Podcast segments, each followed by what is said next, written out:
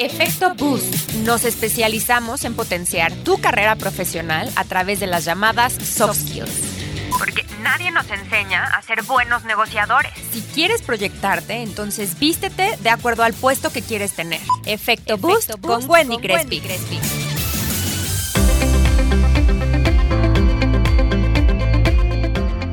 Hola, soy Wendy Crespi y estás escuchando Efecto Boost, donde transformamos personas talentosas para llevarlas al siguiente nivel con comunicación estratégica y así cumplir sus sueños personales y profesionales a través de las habilidades blandas con mi metodología Efecto Boost. Y el día de hoy te quiero hablar acerca de los códigos de vestimenta, que son estas normas que de repente están escritas, pero de repente no, y como que nadie te las dice en las empresas, pero tú lo observas a tu alrededor. Y básicamente para lo que nos sirven es sí para homologar la comunicación o proyección que una empresa está enviándole a sus espectadores o a sus audiencias a través de la apariencia física de las personas que la constituyen. Entonces, nosotros tenemos tres códigos de vestimenta importantes o que nosotros tenemos que estar como muy conscientes acerca de ellos y te quiero hablar justo de estos tres. Número uno es el código formal. Si tu código de vestimenta es formal, es el código más protocolario de todos los códigos de vestimenta. Esto involucra que tengas un traje sastre, por ejemplo, y vamos a hablar primero de los hombres. Si utilizas un traje sastre, entonces mis recomendaciones cuáles son? Que tu traje sastre sea mucho más oscuro que tu camisa. No se recomienda que la camisa sea oscura en este tipo de código de vestimenta. ¿Por qué? Porque las camisas oscuras dan una comunicación un poco más de cóctel, como de que estás saliendo como más en la noche. Entonces, recuerda tus camisas siempre en tonalidades un poquito más claras. El uso de corbata es indispensable para este código de vestimenta y el uso de corbata trae consigo distintos protocolos, ¿no? Que esto es un poco por la historia de la seda, por la historia como de esta gran pieza que empieza como una pieza muy formal en nuestra historia o en la historia de la vestimenta y actualmente se ha ido un poco desvaneciendo, que de esto vamos a hablar un poco más al ratito. Entonces, si portas una corbata, es importante que sigas los siguientes protocolos. Número uno, tus zapatos tienen que ser zapatos con agujetas. Y número dos, tu cinturón tiene que ir a juego con tus zapatos. Este es el código más formal de todos los códigos y actualmente no se le ve mucho, sobre todo en México y Latinoamérica, porque porque se ha estado suavizando el código de vestimenta y recordemos que se han estado eliminando porque las empresas se han vuelto un poco más casuales. Esto tiene mucha influencia por la parte de salud, por la parte social y tiene también otras características importantes. Entonces, si te exigen el uso de corbata, intenta seguir estas recomendaciones. ¿Qué pasa con las mujeres? Las mujeres en este código de vestimenta entonces también tendrán que utilizar un traje sastre y abajo del traje sastre entonces se recomienda una blusa que tenga la espalda cubierta o una camisa y generalmente puede ser combinado con pantalón, falda o vestido también. El traje sastre es la pieza más formal, evidentemente, entonces también de la misma forma como los hombres lleva ciertos protocolos. ¿Qué protocolos lleva? Lleva el uso de zapatos completamente cerrados y muchas veces, no siempre, el uso de medias. Esto es a veces opcional.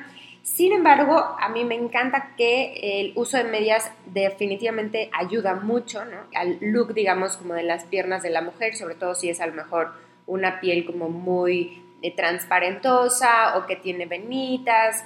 Y aparte nos ayuda muchísimo, ¿no? Sobre todo las medias que tienen un poquito de presión para todas aquellas mujeres que se la pasen todo el día de pie. Vámonos a otro código de vestimenta. El código Business Casual lo encontramos en la gran mayoría de empresas en nuestro país y en Latinoamérica. Es un código un poco más relajado, sin embargo no es tan relajado como el casual. ¿Qué pasa con los hombres? Los hombres en Business Casual entonces tienen que conservar la parte baja de pantalón de vestir y la parte superior puede cambiar. Es decir, ya no es un traje sastre, sino que lo podemos cambiar por un suéter o por un blazer, por ejemplo, o simplemente por el uso de una camisa sin estructura superior.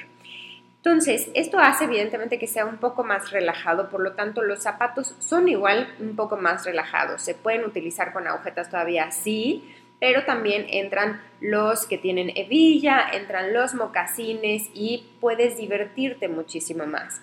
El cinturón ya no es a juego, es decir, sí lo puedes utilizar a juego, si te gusta, pero también puedes experimentar con muchos otros colores que harán que tu vestimenta se vea un poco más moderna y también un poco más divertida.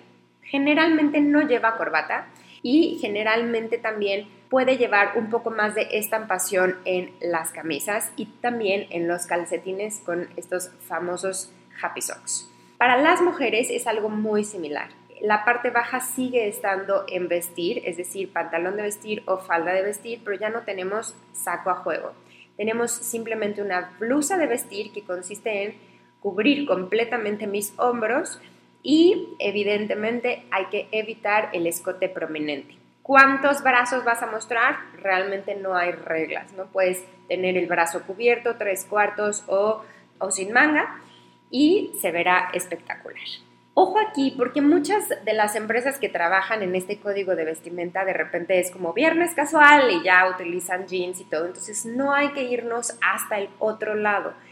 Hay que seguir conservando como este look serio, este look de oficina, incluso cuando se trate de un viernes. Es decir, sí puedo utilizar jeans, pero no utilizar unos jeans deslavados, rotos, arrastrando, etcétera, ¿no? Sino que utilizar unos jeans que sean más adecuados, ¿no? Y tenemos finalmente el código de vestimenta casual, que este código de vestimenta son empresas que permiten a los colaboradores ir en jeans o que no tienen como tantas restricciones. Aquí, este, desde mi punto de vista, y siempre lo estoy comentando, es como uno de los más riesgosos. ¿Por qué? Porque aquí casi casi puedes ir en pants y crocs y nadie te dice absolutamente nada, ¿no? En dado caso de que este sea tu caso, porque estás trabajando a lo mejor en una agencia de publicidad o en nuevas tecnologías, por ejemplo, entonces yo digo que es el más riesgoso. ¿Por qué? Porque puedo verme en desaliño de forma súper rápida. Entonces, mi recomendación aquí es, sí, está bien que utilices piezas casuales, pero por cada dos piezas casuales, eleva tu nivel con una pieza un poco más formal. Por ejemplo, si te pones jeans con tenis, está bien, pero agrégale un saco o si te pones a lo mejor una playera, por ejemplo, con unos jeans, entonces a lo mejor agregarle un zapato un poco más vestidor.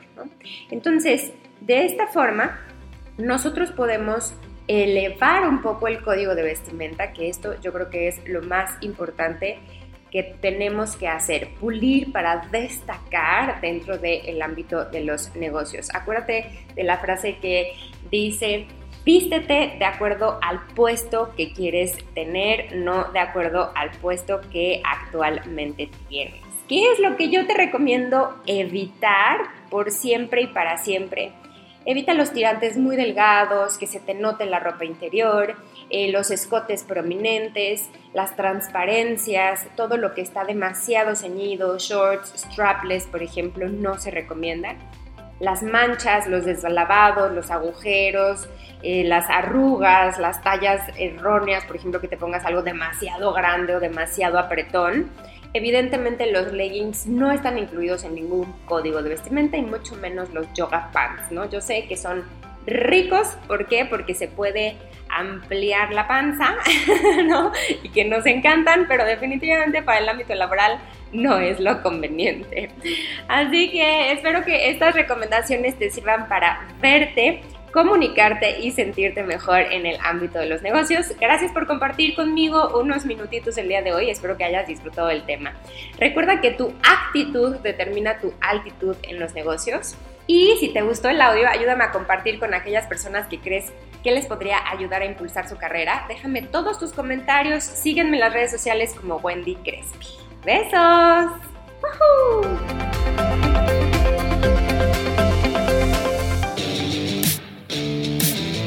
Efecto Boost. Nos especializamos en potenciar tu carrera profesional a través de las llamadas soft skills. Efecto Boost con Wendy Crespi. Nadie nos enseña a ser buenos negociadores. Si quieres proyectarte, entonces vístete de acuerdo al puesto que quieres tener. Ten mucho cuidado con cómo comunicas a través del WhatsApp. La pregunta es si tienes actualmente una reputación profesional, porque tu voz comunica mucho más que el contenido de tus palabras. Efecto, Boost, con, Wendy Crespi.